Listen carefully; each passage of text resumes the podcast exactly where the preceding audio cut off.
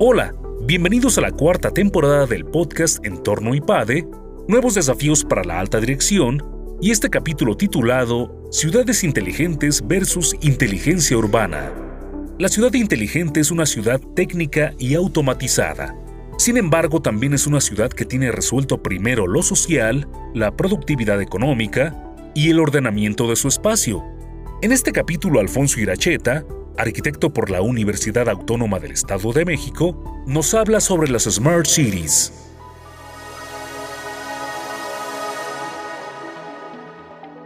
El propósito de la ciudad ha sido desde el inicio de la humanidad el poder reunir a una determinada sociedad para que pueda colaborar y para que pueda desarrollarse y para que pueda vivir mejor. Conforme fueron avanzando los tiempos desde el Homo sapiens hasta hoy, la tendencia ha sido a reunirse por grupo por diferentes razones, por el lugar donde nacieron, por interés en alguna actividad. Llegó un momento, primero era la recolección, después fue la agricultura, hasta que llegamos a la edad moderna, la era industrial, donde la necesidad de reunir a la gente para la producción y para el intercambio, para el consumo y para cuidarse entre ellos y desarrollarse, implicó imaginar lugares que permitieran que la vida ocurriera. Y poco a poco el concepto que ahora conocemos de ciudad fue tomando forma. La ciudad es el mecanismo, es el artefacto, es el sistema, es el producto más acabado que ha logrado la humanidad a lo largo de su historia, porque en un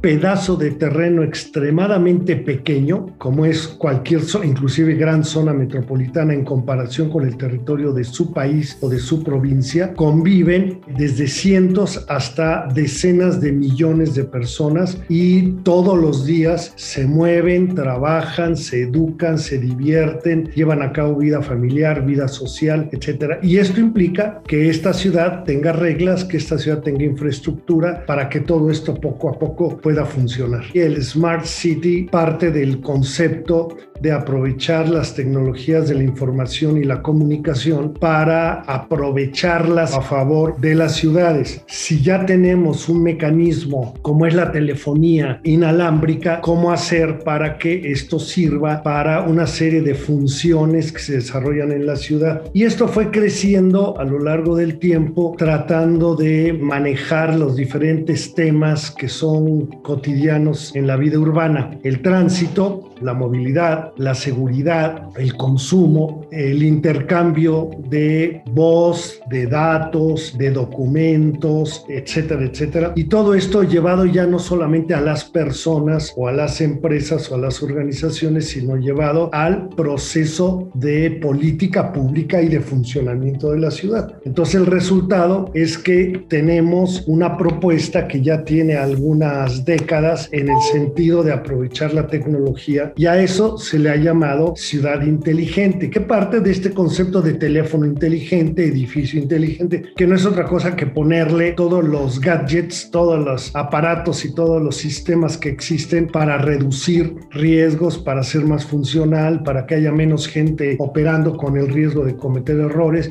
y que todo se automatice. El tema de la desigualdad, el tema de las limitaciones que tienen diferentes sociedades para poder aplicar y aprovechar esta automatización para una gran cantidad de funciones. Yo creo que esto puede ser un falso dilema. Yo nunca he creído que la automatización per se, y por eso la crítica a la ciudad inteligente en su concepto original, sea una solución a los problemas de la humanidad a nivel urbano o fuera de la ciudad, inclusive en el espacio semi-rural o en el espacio rural, porque los problemas están en otro lado.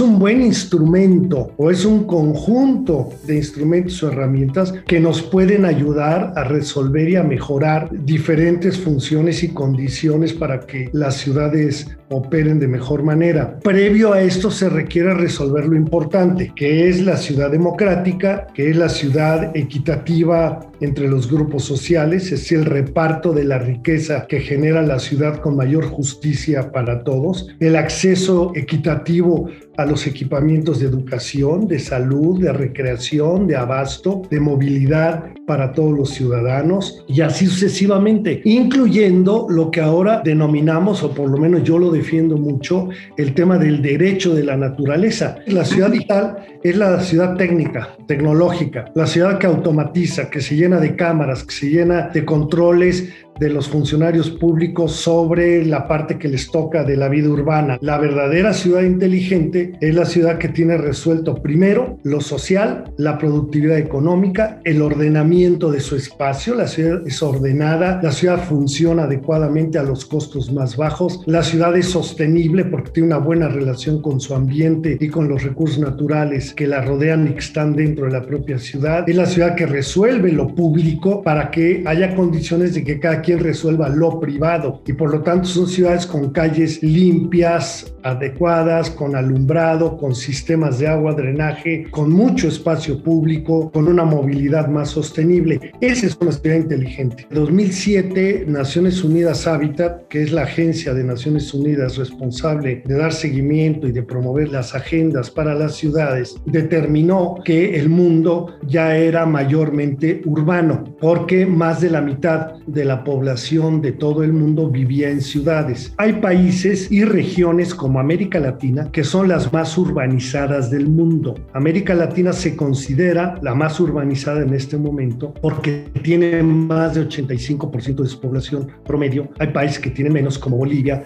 pero hay países que tienen más como Uruguay, Chile, Argentina, que tienen más de 85%.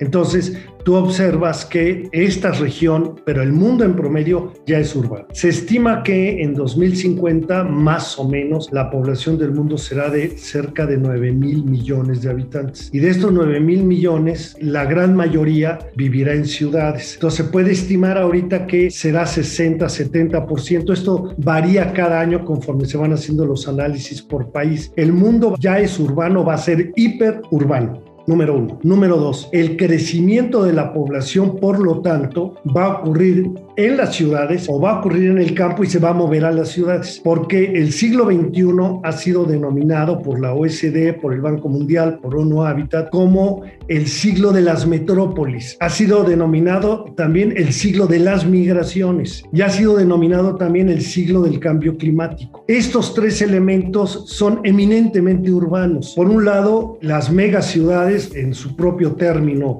se explica, van a concentrar cada vez más población a grado tal que vamos a tener regiones urbanizadas llamadas ciudades regiones urbanas, como por ejemplo la gran región megalopolitana del centro de México, donde tú tienes como centro a la zona metropolitana del Valle de México, pero si ves un mapa, ves como ya se conurbó, es decir, ya se unió físicamente o cuando menos funcionalmente, porque la gente se mueve de un lado a otro todo el tiempo. El tema de las migraciones es vital porque la pobreza, pero también el cambio climático y la inseguridad están impulsando a millones de personas a moverse. El tercer elemento es el del cambio climático. Cuando fui parte del Consejo Mundial de ONU Habitat desde 2007 hasta 2011, me tocó participar del reporte mundial o reporte general de los asentamientos humanos 2011 que se llamó Cambio Climático y Ciudad. Y ahí se demostró que más o menos el 70% de la emisión de los llamados gases de efecto invernadero, que son los que están generando los cambios en el clima, son emitidos por las ciudades. Por lo tanto, ahí tenemos el problema, pero también tenemos la posibilidad de solución, porque al tener en la ciudad la concentración, no solo de gente, sino de poder, poder económico, poder político, poder religioso, poder militar, poder del conocimiento, de la tecnología, puede haber un acuerdo en cada ciudad para reducir la emisión de estos gases de efecto invernadero, para reducir la inequidad la desigualdad y la pobreza, no solo de los migrantes, sino de los que ya viven ahí, y para poder reducir también las condiciones de migración si cada ciudad logra crear lo necesario para que la población no se tenga que ir a otro lado. Es decir, la ciudad es la oportunidad y también es la causa de buena parte de esto. Estamos hablando de ciudades que avanzan hacia una verdadera inteligencia estructural de fondo y una inteligencia integral que incluya lo social, lo económico, lo espacial, lo territorial propio de la ciudad, lo ambiental y la organización institucional de planeación, de buen gobierno, para que todo esto pueda funcionar adecuadamente.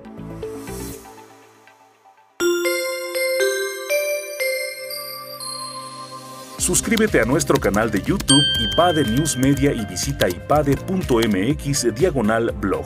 En este canal encontrarás videos, artículos e infografías relacionadas con el mundo empresarial de la actualidad y no olvides compartir este contenido. IPADE, The World Calls.